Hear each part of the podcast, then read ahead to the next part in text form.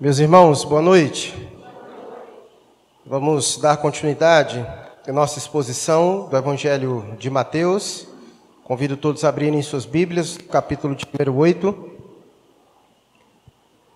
Você que nos assiste, se pegue sua Bíblia, faça a mesma coisa. Mateus, capítulo de número 8. Nós vimos no domingo passado dos versos 1 a 4 Hoje veremos do verso 5 a 13.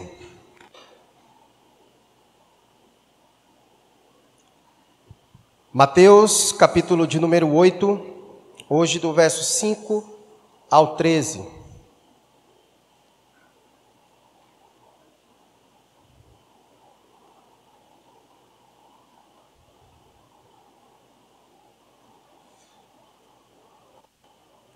Hoje eu vou usar alguns versículos a mais, aí eu te aviso. Tá bom, Pedro Lucas? Mateus capítulo 8. Obrigado, varão. Deus te enviou a varoa do Aquirais. Mateus capítulo 8, do verso 5 a 13. Vai nos dizer assim a palavra de Deus. Tendo Jesus entrado em Cafarnaum, apresentou-lhe um centurião implorando: Senhor, o meu criado jaz em casa, de cama, paralítico, sofrendo horrivelmente. E Jesus lhe disse: Eu irei curá-lo. Mas o centurião respondeu: Senhor, não sou digno de que entres em minha casa, mas apenas manda com uma palavra, e o meu rapaz será curado. Pois também eu sou homem sujeito à autoridade. Tenho soldados a minhas ordens e digo a este: vai, e aí ele vai. E ao outro vem, e ele vem. E ao meu servo faz isto, e ele o faz. Ouvindo isto, admirou-se Jesus e disse aos que o seguiam: Em verdade vos afirmo que nem mesmo em Israel achei fé como esta. Digo-vos que muitos virão do Oriente e do Ocidente e tomarão lugares à mesa como Abraão, Isaque e Jacó no reino dos céus. Ao passo que os filhos do reino serão lançados para fora, nas trevas. Ali haverá choro e ranger de dentes. Então disse Jesus ao centurião: Vai-te, seja feito conforme a tua fé. E naquela mesma hora o servo foi curado. Então vamos orar, pedir ao Senhor que nos abençoe e nos instrua por meio de Sua poderosa palavra. Deus querido, queremos nesse momento te agradecer por esse momento que tivemos aqui de louvor e adoração ao Senhor com cânticos espirituais, podendo entoar louvores ao Senhor. E sabemos que isso cai bem, porque como foi dito aqui, santo, santo, poderoso é o Senhor. Pai, que o Senhor venha neste momento por meio do teu Espírito Santo ministrar, ó Deus, poderosamente aos nossos corações.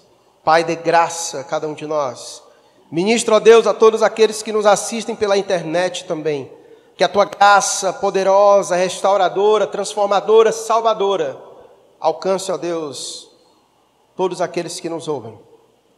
Pai, não permita, Senhor, com que os nossos pensamentos nesta noite se peguem vagando para outros lugares, com as preocupações do porvir do amanhã. Mas que estejamos, ó Deus, neste momento por inteiros, completos em tua presença, atentos entendendo, ó Deus, que esse é um momento singular, um momento importante, um momento em que o Senhor reservou para falar ao teu povo por meio da pregação da palavra.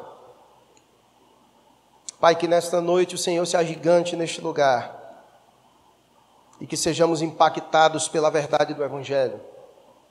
Assim nós oramos, ó Deus, no nome dEle, no nome de Jesus, a quem amamos hoje e sempre. Amém. Nós começamos o capítulo 8 no domingo passado, e é interessante como Mateus ele organizou a exposição do evangelho. Vou lembrar-nos de algumas coisas que nós vimos no domingo passado, porque todo esse capítulo 8 ele tem um objetivo. Os primeiros quatro capítulos, Jesus, Mateus, ele apresentou Jesus como rei. O seu objetivo era apresentar a pessoa de Jesus como rei. Entre os versículos 5 a 7, Mateus ele apresenta os princípios do rei. Ele nos traz os ensinos, aquilo que o rei tem a dizer aos seus seguidores, aos seus súditos. E agora no capítulo 8, Mateus, de forma brilhante, ele vem nos trazer mais informação sobre esse rei. E aqui no capítulo 8, se você der uma olhada na sua Bíblia, você vai ver isso a cura, cura, cura, cura. É o momento em que Mateus quer apresentar Jesus agora, ele quer mostrar o poder deste rei. Ele apresentou a, a descendência de Jesus, mostrando que esse Jesus, ele é rei por direito, ele é da linhagem de Davi, ele é o Messias esperado, o rei sobre todos os reis. Ele apresenta os ensinos deste rei, que traz consigo o seu reino. E agora Mateus nos dá um, um, uma brilhante uh, ilustração e nos mostra vários fatos do poder deste rei. Afinal, se um rei não tem poder para realizar coisa alguma, que valem as suas credenciais e os seus princípios.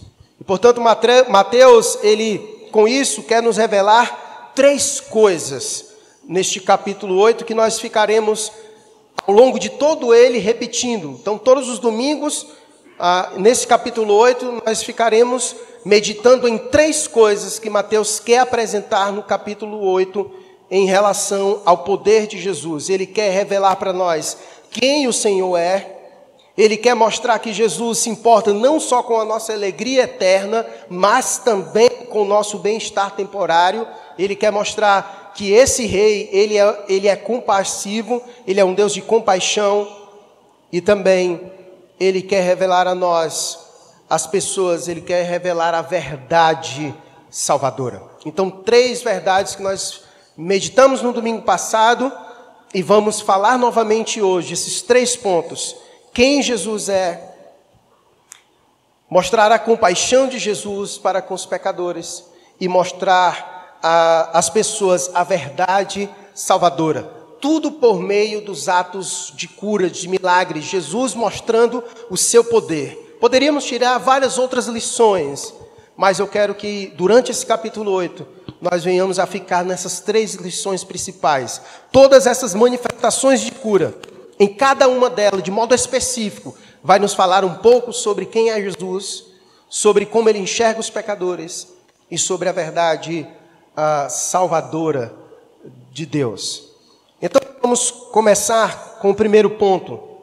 Quem Jesus é? Nós vimos no versículo 1 a 4, na história em que Jesus curou o leproso, e agora vamos ver quem é Jesus aos olhos deste homem que chega até Jesus.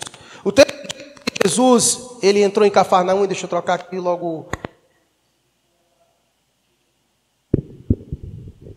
O texto diz que Jesus entrou em Cafarnaum. Isso é uma cidade bastante ah, importante para aquele contexto, e nós veremos inúmeros momentos Jesus gastando um tempo nessa cidade de Cafarnaum. E aqui eu não vou me ater muito no propósito da cidade, mas eu quero me ater o que acontece na cidade de Cafarnaum. Então o texto diz, no verso 5, que Jesus entrou em Cafarnaum e apresentou-lhe um centurião, implorando. Surgiu um centurião. O centurião era alguém que fazia parte da linha dorsal, da espinha dorsal do exército romano.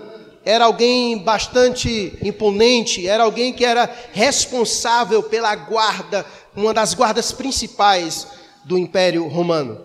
E se nós observarmos tanto esse texto em Mateus quanto em Lucas, que é descrito esse mesmo relato no capítulo 7, nós veremos que esse homem não era um simples ah, soldado qualquer, mas era provavelmente um oficial, um homem que detinha poderes, autoridade, que foi lhe dado através do Império Romano, poderes e autoridade, de tal maneira que quando ele vai, a gente vai já ver, ele vai dizer que muitos homens estão ao seu debaixo da sua autoridade. De modo que ele diz para um, vem para ali, o outro vem, vai para lá e o outro vai, fica aqui, fica. Ele quer mostrar a Jesus que ele também é um homem de autoridade. Então, esse homem, ele chega diante do Senhor, e no final do versículo 5 diz que ele não chega de qualquer jeito, mas ele chega diante do Senhor fazendo o quê? Implorando ao Senhor. E aí ele vai dizer no versículo 6, ele vai chegar para Jesus e qual é a primeira coisa que ele diz para Jesus? Ele chama Jesus de Senhor. Portanto, a primeira coisa que nos é ensinado sobre Jesus neste relato é que Jesus é o Senhor.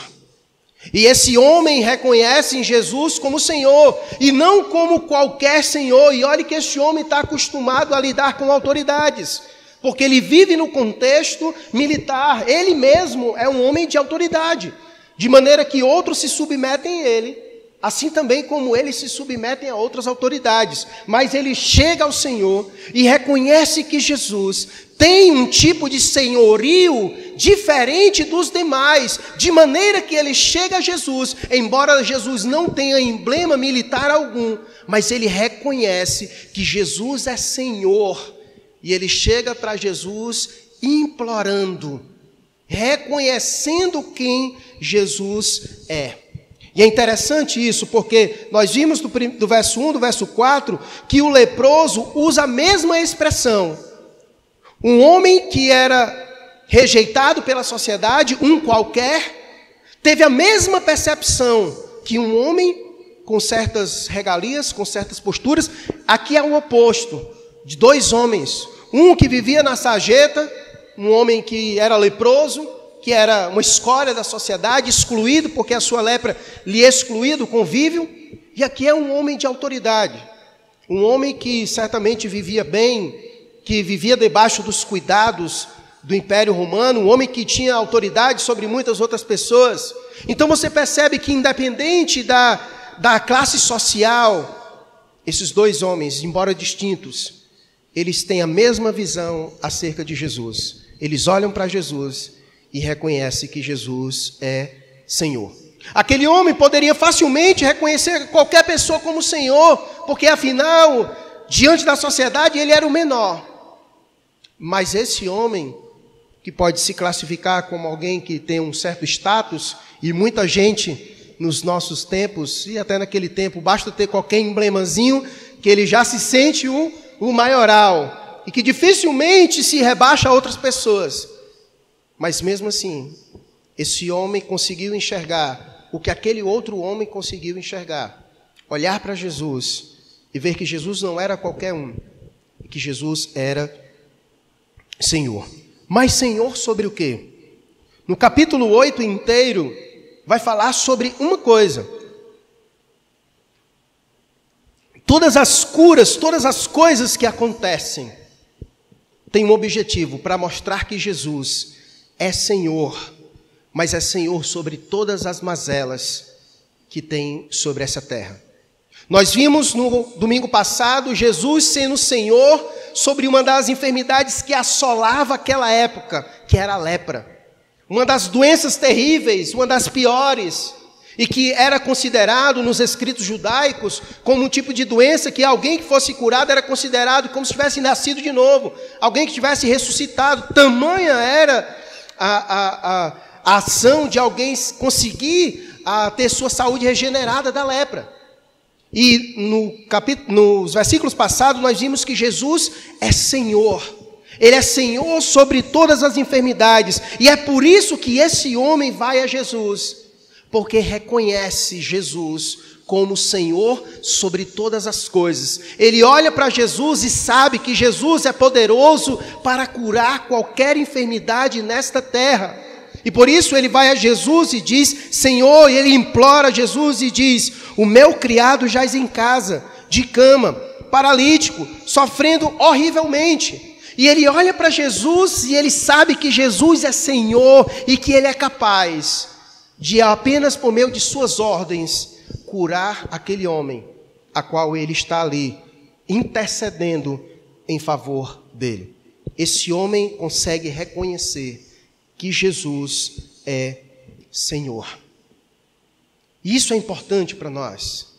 Falei isso domingo passado e também quero falar sobre isso, porque nós estamos vivendo em um tempo que o que mais se tem se falado é sobre doenças, é sobre o mal que assola a sociedade, é sobre o coronavírus, sobre o Covid, um mal terrível sobre a sociedade, que levou inúmeras vidas. E parece que é o tipo de doença, de enfermidade que reina sobre o mundo e sobre todos. E é nessas horas que a gente pergunta: cadê o Senhor? Cadê o Senhor sobre todas as enfermidades? Será que Ele é realmente poderoso sobre todas as coisas, capaz de curar o homem sobre todas as mazelas? Eu creio que muita gente nesse tempo inteiro perguntou-se: cadê o Senhor? Cadê Deus? Por que, que Ele não é capaz de curar as pessoas? Ou por que que, se Ele é capaz, por que que pessoas morrem de enfermidades. E aqui quero fazer algumas considerações daquilo que nós fizemos da, da vez passada. O fato de Jesus ser Senhor significa dizer que Jesus é poderoso para curar qualquer enfermidade. E as razões são óbvias, porque se Jesus foi capaz, poderoso, de trazer à existência todas as coisas por meio de Sua palavra, se Ele foi poderoso, capaz de vencer a própria morte, qual, qual enfermidade Jesus não poderia agir e atuar e curar? Portanto, dizer que Jesus é Senhor é preciso entender que não existe nenhum tipo de mazela neste mundo que Jesus não tem autoridade e que ele não possa resolver, que ele não possa curar, não existe qualquer tipo de doença que Jesus não possa fazer isso. Mas o fato dele ser Senhor e poder fazer isso não quer dizer que sempre ele vai fazer isso. E isso é importante você entender. Inclusive, no relato dos versos 1 a 4, o homem leproso que chegou a Jesus disse a ele algo. Veja aí no finalzinho do versículo 2 do capítulo 8. Ele diz: Senhor, se quiseres, podes purificar-me. Aquele homem entendia que dependia de Jesus querer, porque ele pode. Eu sei que o Senhor pode. E se o Senhor quiser, o Senhor vai fazer isso. Mas a questão é que nem sempre Jesus quer. E o fato dele nem sempre querer não significa que ele deixa de ser bom ou Deus. Inclusive há um cântico muito popular que diz: se Deus fizer, ele é Deus. E se ele não fizer, ele também continua sendo o quê? É assim que a música diz, né? É bíblico isso? Totalmente. Não sei o restante da música, só sei essa parte, né? Mas eu sei que isso é verdade. Se ele fizer, ele é Deus. Se ele não fizer, ele também continua. Isso não quer dizer que ele perdeu a sua autoridade, se rebaixou, não. Porque depende da questão dele querer. E como eu disse, se Jesus curar todo mundo e todas as doenças, ninguém morre. Ninguém morre. Mas a questão é que chegará o momento de todos nós. Porque esse Senhor, que é Senhor sobre todas as coisas, inclusive é Senhor sobre nossa vida. E Ele já tem escrito e determinado todos os nossos dias, quando nenhum deles ainda havia. Portanto, chegará o momento em que Ele nos chamará para si mesmo, e pode ser que seja por meio de uma enfermidade. Então nós precisamos entender isso. O fato dele ser Senhor significa dizer que Ele é poderoso para curar, mas isso não quer dizer que ele vá fazer isso. Porque pode ser que seja por meio daquela enfermidade que ele toma aquela pessoa para si mesmo. Mas saber que ele é Senhor nos ajuda a descansar. Nos ajuda a olhar para ele numa perspectiva correta. A saber que, por maior que seja a enfermidade, ela não é maior do que o Senhor. Ela não é maior do que ele. E ele já provou que ele venceu todas elas. Porque o autor de Isaías vai dizer que Jesus no madeiro tomou sobre si todas as nossas o quê? Enfermidades. Ele tomou sobre si todas as nossas enfermidades. Portanto, Jesus ele é Senhor. Ele é Senhor. E é interessante como esse homem enxerga Jesus disso, dessa forma. Por isso que ele chega a Jesus implorando: e não somente isso, olha como ele reconhece o senhorio de Jesus Cristo. O texto vai dizer no versículo 8 a seguinte coisa: ele diz, Mas o centurião respondeu, versículo 8: Não sou digno de que entres em minha casa. É interessante essa postura deste homem, um homem de autoridade, e que pode se achar o bambambam, bam, bam, porque naquele contexto você ser um soldado romano era muita coisa. não era pouca coisa, era muita coisa. Mas ele olha para Jesus e reconhece que ele é indigno. E a sua indignidade aqui não se dá ao fato simplesmente desse homem ser um gentil. Porque Jesus era um judeu e esse homem era um gentil. E havia toda aquela disputa racial de que o gentil não se dava bem com o judeu e não se relacionava. E eu vou falar sobre isso, mas aqui não é o ponto. O ponto aqui, a questão é que esse homem olha para Jesus e reconhece a divindade de Jesus, reconhece o senhorio de Jesus, não um senhorio dado pelos homens, mas um senhorio divino sobre ele, de maneira que ele olha para Jesus e reconhece que sua indignidade é no aspecto espiritual. O Senhor é santo. O Senhor é o Senhor, Criador sobre todas as coisas, como cantamos aqui, santo, cantamos duas músicas que falam sobre santidade. E esse homem reconhece que perto da santidade de Deus, ele é indigno. Ele é indigno. Porque o homem pecador é indigno de estar na presença de Deus. O Isaías capítulo 59 vai dizer que os nossos pecados causam separação entre nós e o nosso Deus. Porque o pecado faz isso. Paulo, Romanos 3, 23, vai dizer que ah, todos pecaram e estão destituídos da glória de Deus, afastados da glória de Deus. Nós somos indignos por natureza de estar na presença de Deus. O que nos torna digno de estar na presença de Deus é o sangue de Cristo. É o sangue de Jesus. Como o autor de Hebreus vai dizer no capítulo 10, nós temos a ousadia de entrar nos santos dos santos por causa de Cristo. Só conseguimos acesso a Ele por causa de Cristo, porque pra, pela nossa própria natureza nós somos indignos. Essa é a condição do homem. Ele é indigno de estar na presença do Senhor. E se não for por meio de Cristo, nenhum de nós é capaz de ser introduzido na presença de Deus. Nós somos indignos por natureza. É por isso que, quando nós paramos para refletir sobre o privilégio que é nos dado de estarmos na presença de Deus, devemos valorizar. O fato de sabermos que podemos fechar os nossos olhos, orarmos e entrarmos nos santos dos santos, isso é um grande privilégio, porque por natureza nós somos indignos.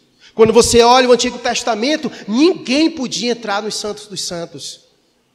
Se alguém entrasse ali era fulminado, ninguém podia entrar porque o lugar era santo demais e o ser humano é indigno. Só o sumo sacerdote poderia entrar no Santo dos Santos e uma vez por ano. Mas por meio de Cristo nós podemos entrar no Santo dos Santos a hora e livremente, a hora que quisermos. Porque nós somos indignos. Somos indignos. Mas Cristo, por meio do seu sangue, nos introduz, nos tornamos capazes de entrar na presença de Deus, não por nós mesmos, mas por meio dele, por meio de Cristo. Então esse homem olha para Jesus e reconhece o senhorio de Jesus. Ele é Senhor. E ele implora. E ele se considera indigno de estar na presença do Senhor sobre todas as coisas. E é essa postura que nós devemos ter diante do Senhor.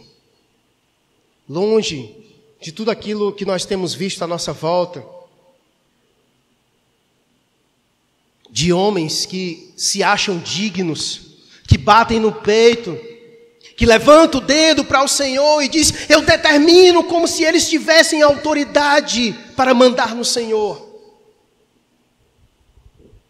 Como se eles tivessem autoridade para exigir alguma coisa. Mas esse homem nos mostra que é implorando. É a primeira bem-aventurança, o pobre de espírito, que reconhece sua condição, sua falência espiritual diante de Deus e implora: Senhor, socorre-me. Senhor, tem misericórdia de mim, porque eu sei que o Senhor pode, porque o Senhor é Senhor sobre todas as coisas. É esse tipo de postura que nós devemos ter diante do Senhor. E esses dois relatos nos dão uma visão muito maravilhosa sobre como esses homens veem o Senhor. Ele é o Senhor.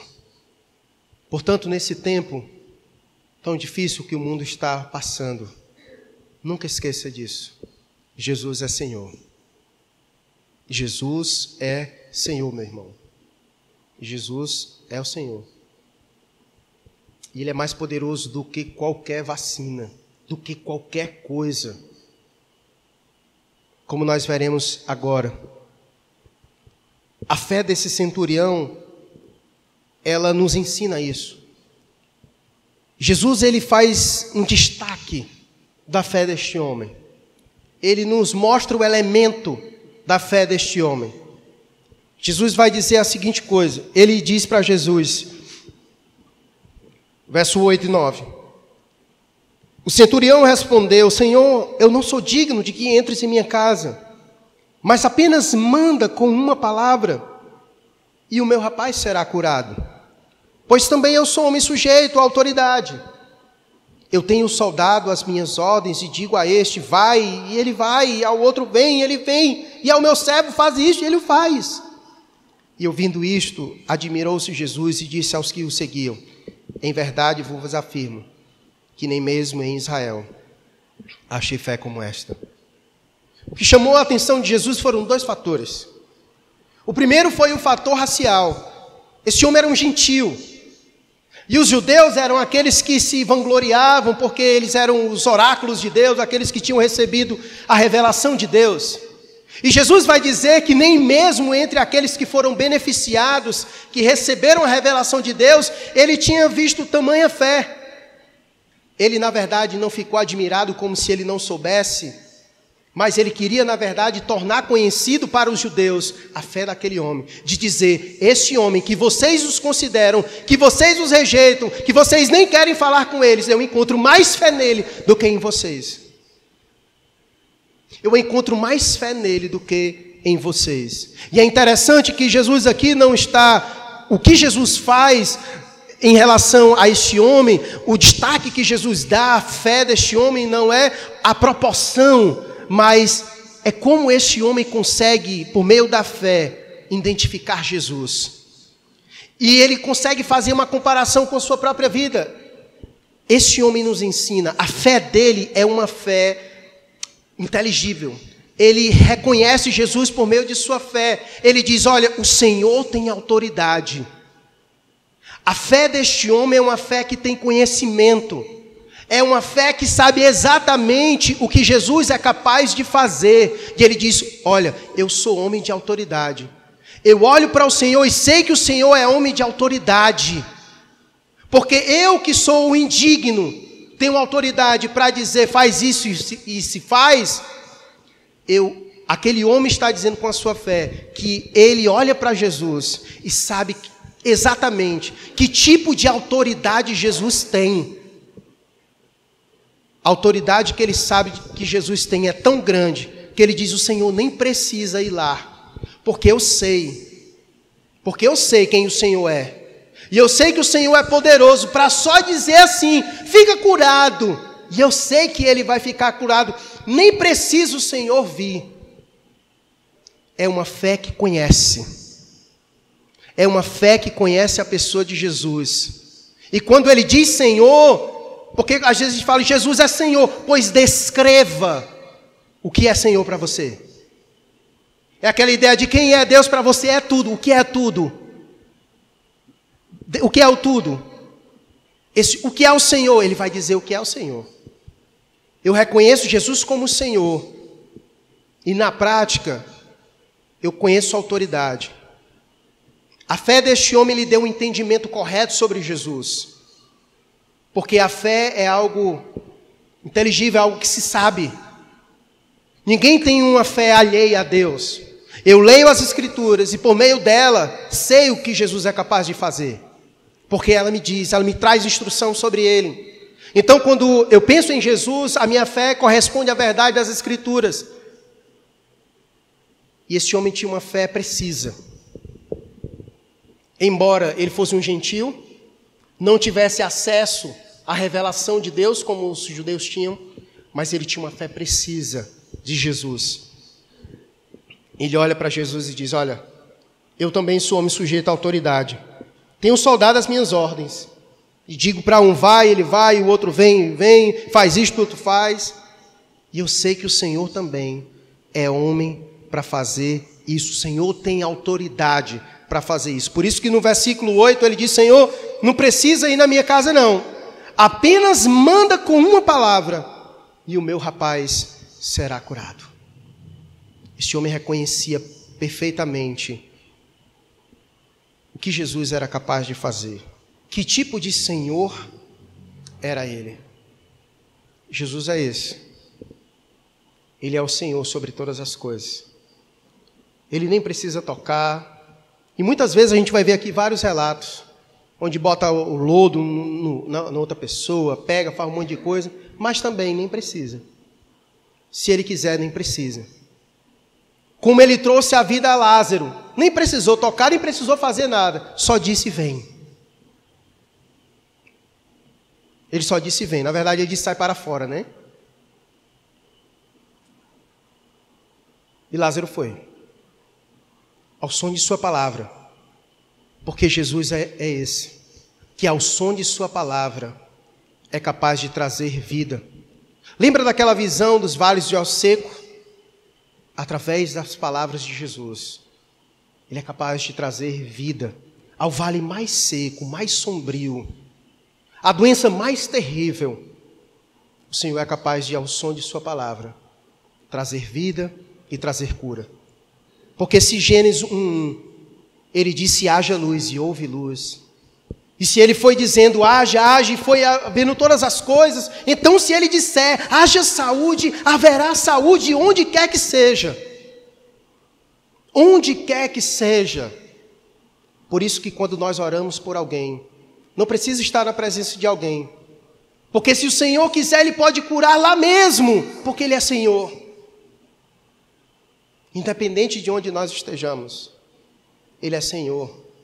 Ele pode lhe curar por meio dos médicos, pode lhe curar, curar por meio dos medicamentos, pode, mas também é só o som de Sua palavra, Ele também pode, porque Ele é Senhor. Porque Ele é Senhor. E esse homem reconhecia perfeitamente que Jesus era Senhor. E por isso ele falou isso, e Jesus ficou admirado e fez questão de tornar conhecido para todos aqueles outros que lá estavam diante dele.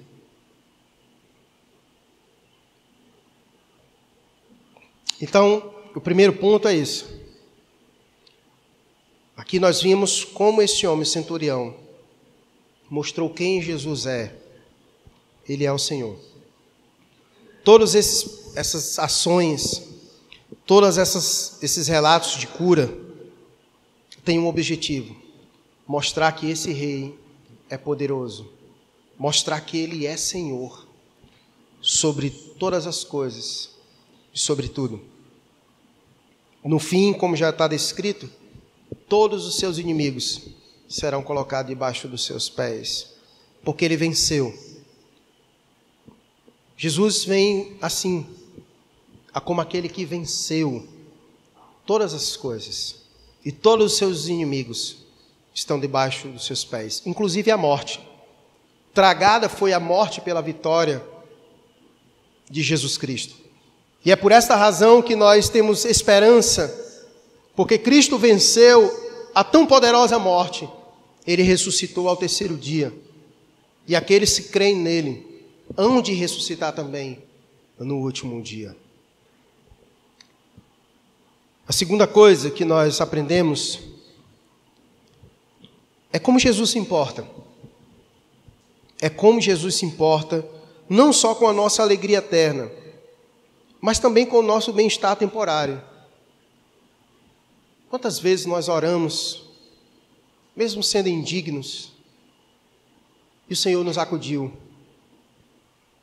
Quantas vezes Ele, com o coração tão cheio de compaixão, o Senhor não agiu trazendo benefícios para nós, curando-nos, aliviando-nos, passando por situações difíceis, dando força para nós.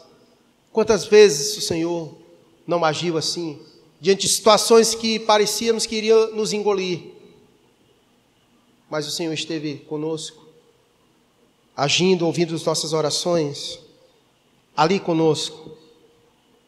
Jesus se importa, e esse texto mostra isso texto vai dizer nos versos 5, 6 e 7, que tendo Jesus entrado em Cafarnaum, apresentou-lhe um centurião, implorando, Senhor, meu criado jaz em casa, de cama, paralítico, sofrendo horrivelmente. E Jesus lhe disse, eu irei curá-lo. Eu irei curá-lo. A ideia aqui não é simplesmente que ele iria fazer o que ele fez, mas a proposta aqui é que Jesus ia lá. Tanto é que no versículo seguinte ele vai dizer: não precisa ir lá, não. Não precisa o Senhor ir lá, não.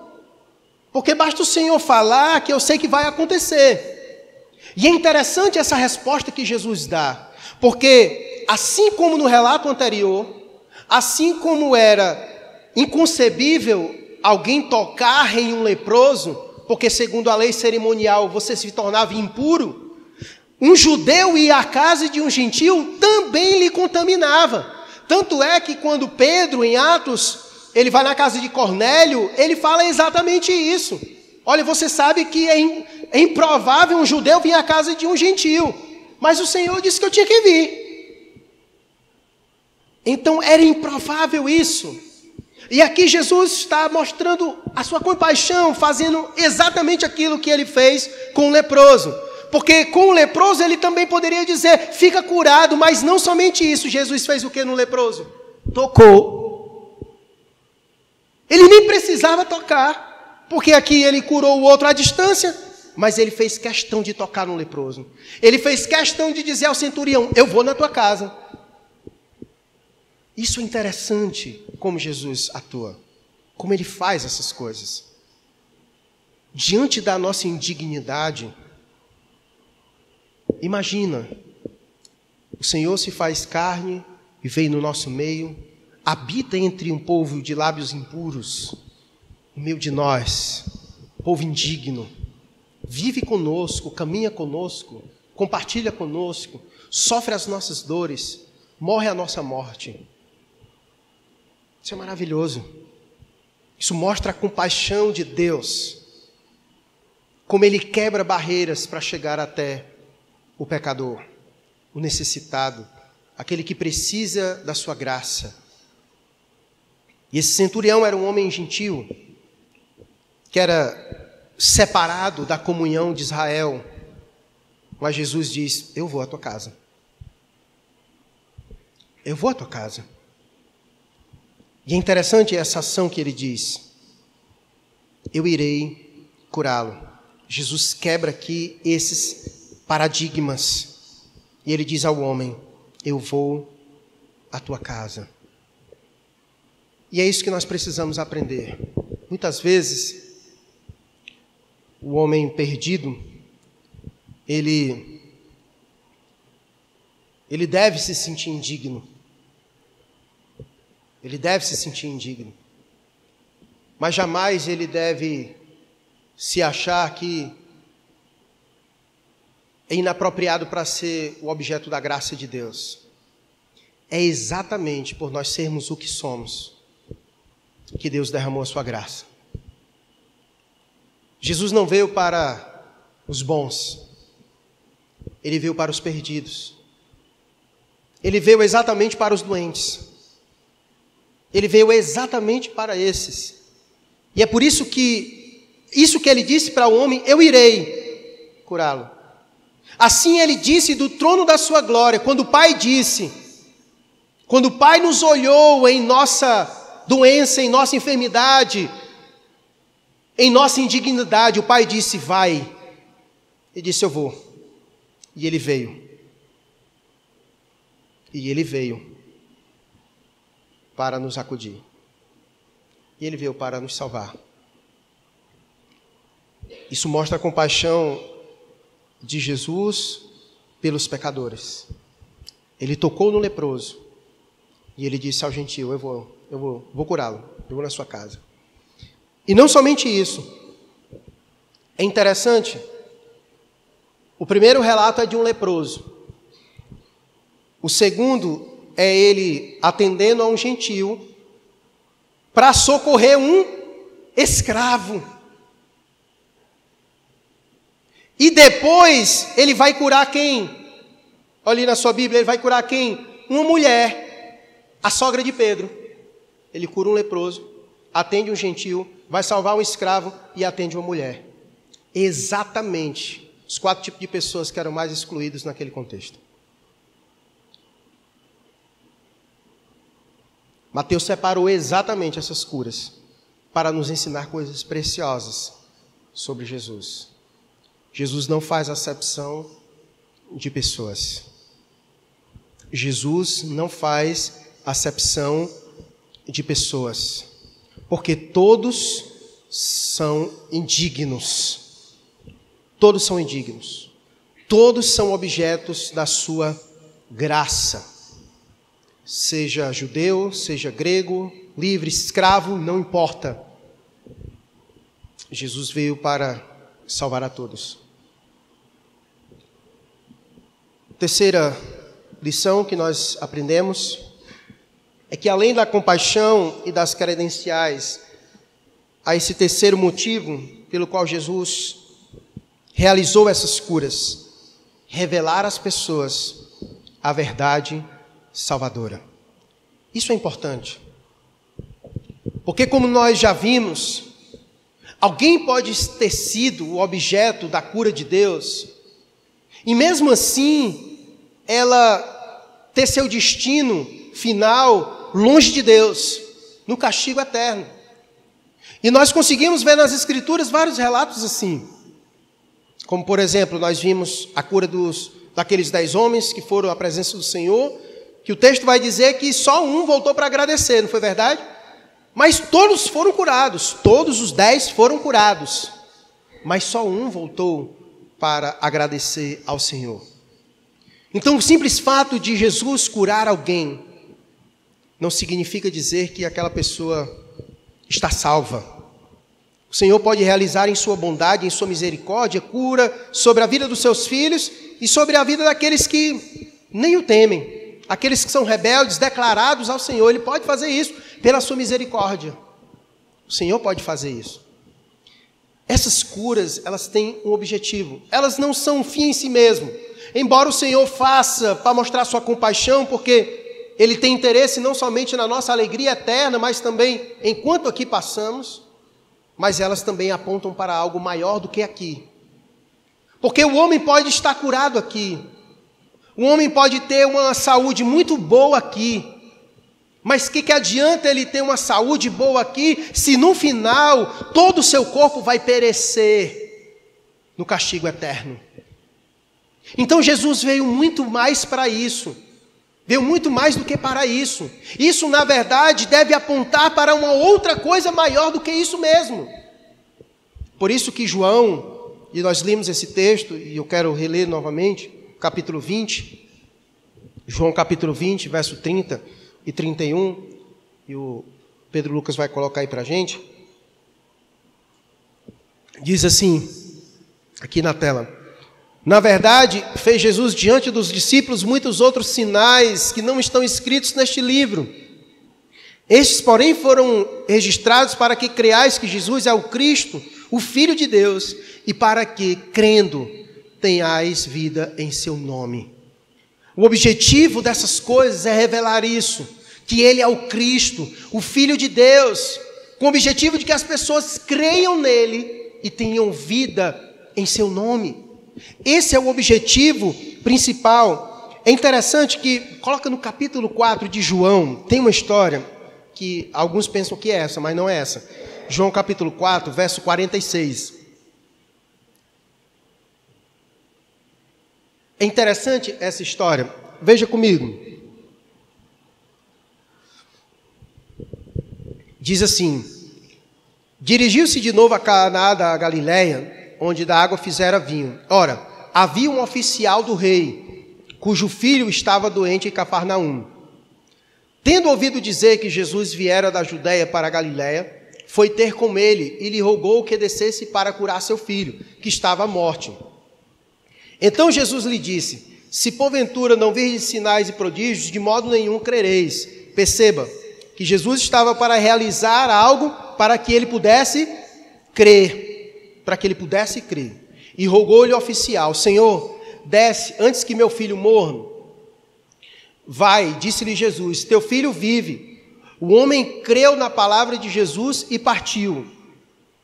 Já ele descia quando seus servos lhe vieram ao encontro, anunciando-lhe que o seu filho vivia. Então indagou deles a que hora o seu filho se sentira melhor, e informaram ontem, a hora sétima febre o deixou. Com isto, reconheceu o pai ser aquela precisamente a hora em que Jesus lhe dissera: Teu filho vive. E creu ele e toda a sua casa. Olha como é interessante isso. E aí, ó, foi este o segundo sinal que fez Jesus. Mas até aí tá bom. E aí é interessante como esse relato nos é mostrado.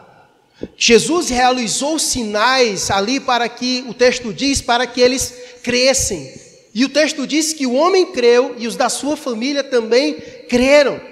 Então, Jesus, ao realizar todas essas coisas, ele estava apontando para si, mostrando quem ele era, mas mostrando algo maior do que isso. Mostrando para essas pessoas que se ele é poderoso para curar suas enfermidades físicas, ele também é poderoso para curar as suas enfermidades de alma. De alma. É interessante isso. E segundo os estudiosos, esse homem da história de Mateus, do centurião, ele, essa história de João capítulo 4, ocorre primeiro. E esse homem tem a informação de que Jesus fez isso, curou o filho desse oficial, e sabendo desse relato, ele, a sua fé foi aumentada em Jesus. E por isso ele chega em Jesus e diz isso. Porque Jesus curou o filho do oficial dessa forma, sem precisar ir, só dizendo e o menino ficou curado. Então ele faz a mesma coisa. Isso é importante para nós. Porque quando Jesus realiza essas coisas, é para nos dar testemunho. É para nos dar testemunho. É para nos dar testemunho, mostrando quem Ele é. Portanto, quando Jesus opera na vida de um irmão, Jesus está querendo ensinar para todos nós algo importante.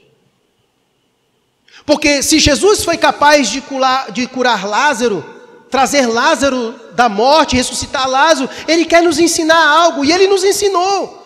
Inclusive ensinou primeiro para as irmãs de Lázaro, Marta e Maria. Ele disse: Olha, eu sou a ressurreição e a vida. Quem crê em mim, ainda que morra, viverá. E ele mostra isso na prática com Lázaro. E ele mostra isso com Lázaro. Que Lázaro seja de testemunho para vocês do que eu sou capaz de fazer. Então, todas essas coisas, esses, esses milagres, esses prodígios, é Jesus ensinando para nós o que ele pode fazer. Então, diante do coronavírus, diante de tudo aquilo que tem nos assombrado, olhe para essas coisas e o que ele não pode fazer. Porque isso serve de testemunho. Nós lemos no começo do culto o texto de Hebreus, capítulo 11. Há um relato inteiro de fé no capítulo 11 e o capítulo 12 começa falando sobre a nuvem de testemunha. Esses homens servem de testemunha para nós. Este homem serve de testemunha para nós, o centurião. A fé do centurião é testemunho para nós do que Jesus é capaz de fazer, do poder de Jesus. Tudo isso foi registrado para que possamos crer em Jesus. Crer em Jesus. Esse é o objetivo final. A verdade salvadora desse texto é a salvação dos gentios. É por isso que Jesus vai dizer, de versículo 10 adiante: Ouvindo isto, admirou-se Jesus e disse aos que o seguiam: Em verdade vos afirmo que nem mesmo em Israel achei fé como esta. Digo-vos que muitos virão do Oriente e do Ocidente e tomarão lugares à mesa com Abraão, Isaque e Jacó no reino dos céus. Ao passo que os filhos do reino serão lançados para fora nas trevas, ali haverá choro e ranger de dentes. Aqui Jesus já estava mostrando a sua missão maior. Porque os judeus achavam que a salvação pertencia somente a eles. E Jesus, aqui, no relato deste homem, está mostrando que a coisa é muito maior. Que na verdade Jesus vem para cumprir a promessa de Abraão, que em Abraão todas as famílias da terra serão abençoadas. Jesus é o cumprimento da promessa de Abraão. Então, muitos virão à presença do Senhor, é só ler Apocalipse, que o Senhor Jesus tomou para o Pai povo de toda língua, raça e nação, de todos os lugares, aqueles que creram em seu nome. E esse centurião é a prova. Ao passo de que muitos aqueles que se achavam que eram dignos no reino, simplesmente por serem descendentes de Abraão, o Senhor disse para muitos desses haverá choro e ranger de dentes. Porque o simples fato da aliança não se dá ao, ao simples fato de ser descendente de Abraão de sangue, não. Mas é aqueles que creem pela promessa. É os que creem pela promessa. A verdadeira circuncisão é a do coração. É a do coração. E Jesus já está mostrando aqui o alcance da sua salvação, o alcance do seu agir. Jesus está curando pessoas que outrora era rejeitado, era alguém que vivia separado, longe, distante. Jesus agora estava se chegando a essas pessoas, mostrando aquilo que ele estava para fazer. Com essa história, eu quero concluir dizendo a seguinte coisa: que em Cristo Deus aproximou os que estavam distantes e lhes trouxe salvação. Coloca o texto aí para nós de Efésios capítulo 2, verso 12 e 13, por gentileza. Efésios capítulo 2, verso 12 e 13. Isso era Paulo falando sobre nós. Quando nós olhamos para essa história do centurião, é a minha história, é a sua história. Alguém aqui é judeu? Alguém aqui é judeu? Não, né? Então essa é a nossa história. Nossa raça era essa do, do centurião, gentil. E por isso que Jesus dizer que iria até ele, que ia até ele, e falou que muitos virão do Oriente e do Ocidente e tomarão lugares à mesa com Abraão, Isaac e Jacó. É a respeito de nós que o texto fala. E por isso que Paulo disse em Efésios capítulo 12, 2, versículo 12: Naquele tempo, antes da chegada de Cristo, nós estávamos assim, separados da comunidade de Israel e estranhos às alianças da promessa, não tendo esperança e sem Deus no mundo. Versículo 13: Mas agora em Cristo Jesus, vós que antes estáveis longe, fostes aproximados pelo sangue de Cristo. Cristo agora inicia esse processo. E o seu ministério já é ensinando isso. E no final do seu ministério, como nós veremos no último capítulo, no versículo 28, ele encerra dizendo aos seus discípulos: Vão para os quatro cantos do mundo e façam discípulos de todas as nações em meu nome. E batize essas pessoas no nome do Pai, do Filho e do Espírito Santo. Saiam daqui, comecem aqui e vão até os confins da terra. Jesus continua operando, realizando milagres, mostrando às pessoas quem Ele é. Nesse tempo, essa é uma ótima oportunidade para nós sermos testemunhas de Jesus e mostrar ao mundo quem Ele é. Ele é o Senhor. Ele é o Senhor sobre todas as coisas e não há nada, não há nenhuma mazela neste mundo, não há nenhuma enfermidade, não há nada que seja maior e mais poderoso do que Jesus. Ele é capaz de realizar qualquer coisa, porque, como disse o leproso, se quiseres, tu podes, porque o poder para ele está ao seu alcance, porque Jesus, ele é todo onipotente, não há nada que ele não possa fazer. Não há nada impossível para Jesus. Os nossos maiores inimigos, Jesus já venceu. Então eu quero nesse momento orar com você. E quero que você ore com esta fé do centurião. Mentalizando quem Jesus é e o que ele pode fazer e que você ore com fé assim. Isso não quer dizer que Jesus vai fazer o que você está pedindo, pelo simples fato dele poder. Mas ele pode. mas Ele pode. E se Ele não quiser, porque Ele tem propósitos além disso. Mas esse é o momento para testar a nossa fé.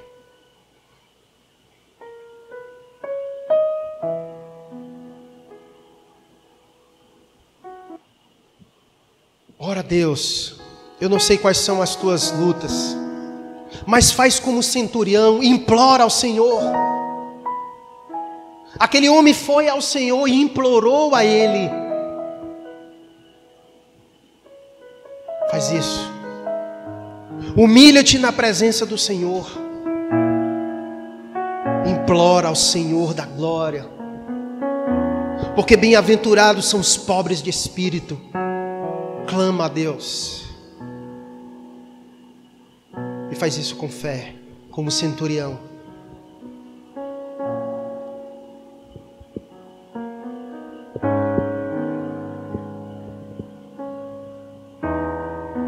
Eu não sei quais são tuas causas.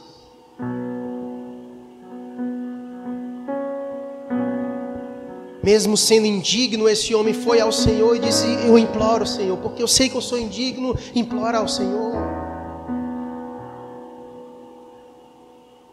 Porque a Bíblia diz que o Senhor não resiste a um coração contrito e quebrantado em Sua presença.